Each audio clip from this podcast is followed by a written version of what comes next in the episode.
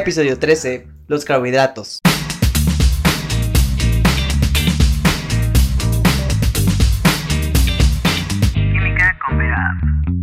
¿Qué onda amigas y amigos? Bienvenidas y bienvenidos a un nuevo episodio aquí en su podcast favorito. Espero que, bueno, se encuentren muy bien el día de hoy. Yo me encuentro muy emocionado por esta nueva faceta del podcast en la cual ahora las, los que me están viendo de YouTube podrán darse cuenta que tengo un pequeño set preparado en el cual eh, básicamente yo quise adornar un poquito, ya que estoy, bueno, he decidido subir los episodios del podcast, eh, básicamente ya todos así, en los cuales ustedes puedan verme hablando y viendo cómo grabo el podcast. Y también, pues para no estar tan simple, eh, decidí hacer este, pues podría decirte, este set, en el cual al final del video les voy a platicar un poquito básicamente de pues las cosas que puse, solo para complementar, ¿no? Y bueno, pues el día de hoy estoy muy emocionado porque como ya escucharon hablaremos acerca de los carbohidratos y ah, vamos a estrenar set, vamos a estrenar forma de podcast en la cual ya me voy a ver y también vamos a estrenar tema porque vamos a ignorar la parte de bioquímica y estoy muy contento por eso. Y pues bueno, comenzando con el tema, como ya les dije, sobre un poquito más a la bioquímica, que sobre carbohidratos, pues bueno, hablaremos acerca, pues básicamente que los carbohidratos son compuestos orgánicos en los cuales pues básicamente están compuestos principalmente por carbono, hidrógeno, oxígeno, nitrógeno, azufre, entre muchas otras más.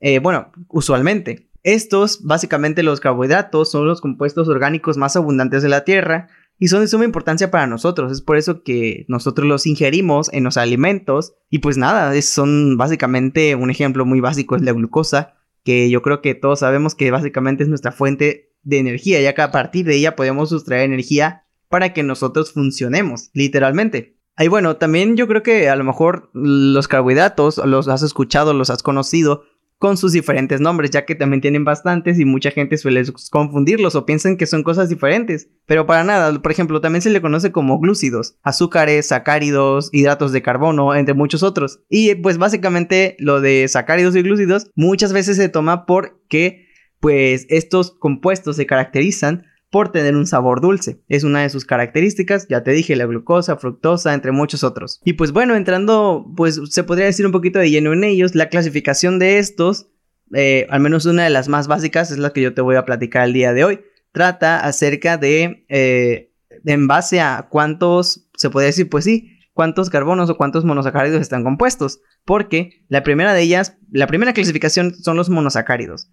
¿Y qué son los monosacáridos? Pues son básicamente compuestos de 3 a 8 átomos de carbono, en los cuales, pues obviamente, estos átomos de carbono van a formar un sacárido, pero el monosacárido se va a considerar cuando tenga de 3 a 8 átomos de carbono. Y un ejemplo de estos, pues básicamente es la glucosa o la fructosa, que son carbonos, hidratos de carbono de 6 átomos de carbono, es decir, son carbohidratos de 6 átomos de carbono y pues son de suma importancia para nosotros. Se encuentran en muchos lados, por ejemplo, la fructosa se encuentra en las frutas, la glucosa pues se encuentra básicamente en muchos, muchos, yo creo que en casi todos los alimentos del mundo. Y pues básicamente eso sería un monosacárido. Recuerda que un monosacárido pues significa uno.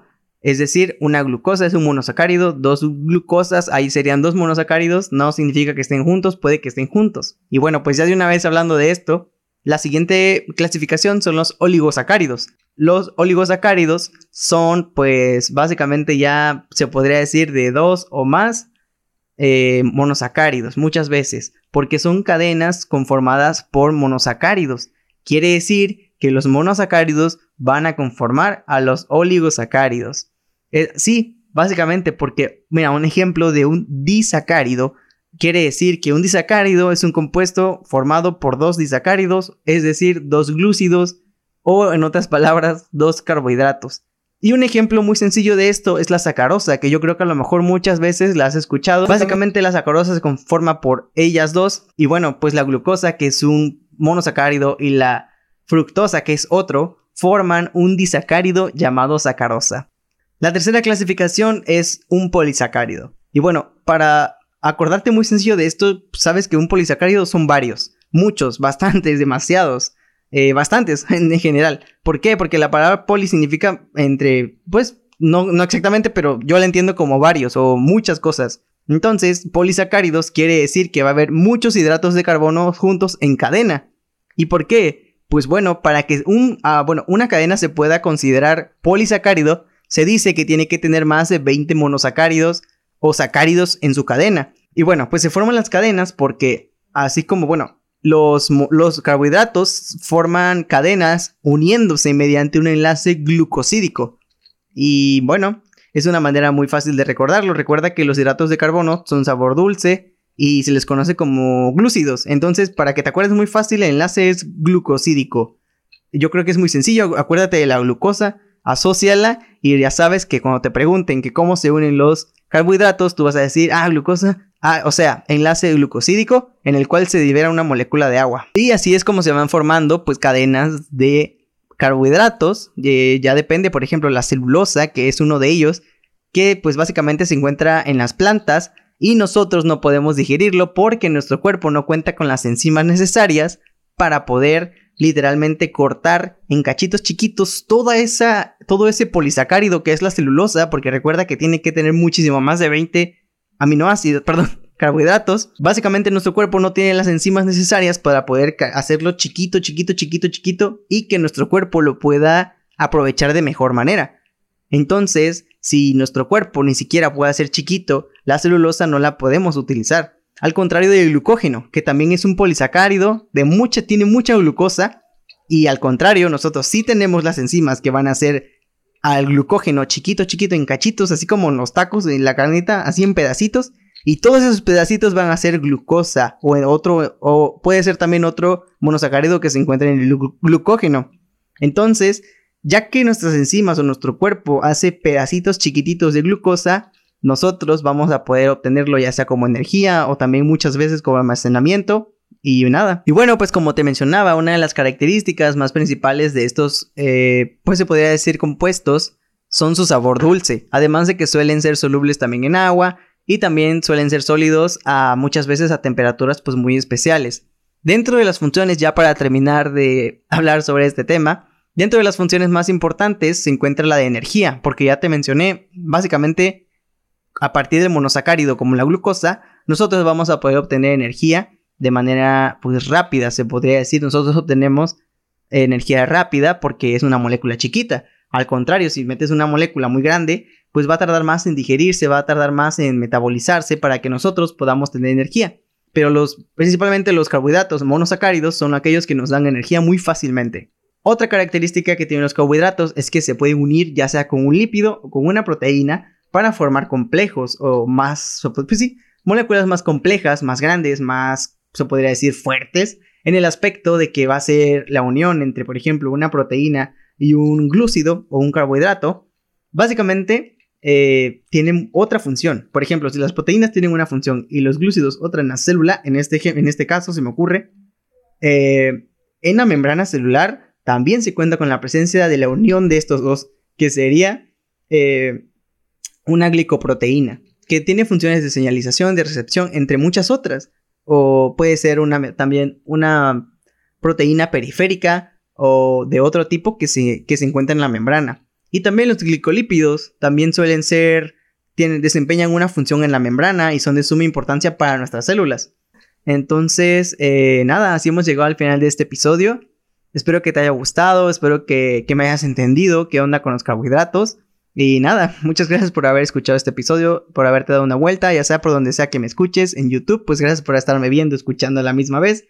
Un saludo, espero que, me que te haya gustado esta nueva onda del canal, en la cual, perdón, del podcast en la cual yo voy a estar pues ahora hablando y me vas a poder ver mientras escuchas el podcast. Eh, la verdad es que quería hacer algo diferente, así que pues nada, estoy muy feliz por eso. Y bueno, les dije que al final les iba a hablar acerca de esto, ¿no? Pues bueno, puedes ver que la pintura esta del elefante la hice cuando, uff, no sé, hace unos 5 años creo.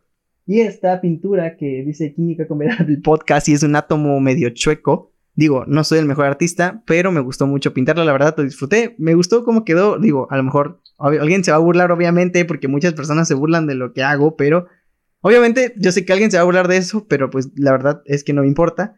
Digo, no soy el mejor artista, ni siquiera he estudiado nada, porque para eso hay que estudiar. Bueno, muchas veces nacen con el talento, no es mi caso, como pueden verlo, pero disfruté mucho hacerlo. Dije, ¿por qué no? Quiero hacer una pintura para adornar. La hice fui al centro de mi ciudad a comprar las cosas, con todas las precauciones obviamente. Y pues nada, podrás ver que también tengo una plantita, el cual, la cual básicamente viene siendo como mi bendy, porque pues me costó creo que 10 pesos mexicanos, no sé, me gusta mucho. Tengo más plantas en mi patio, bueno, de mi casa, porque, bueno, de la casa de mis papás, porque no es mi casa como tal, pero pues no sé, me gusta mucho la plantita, siento que está cool, mírala, está chida. Eh, por ahí te voy a dejar una toma para que la veas.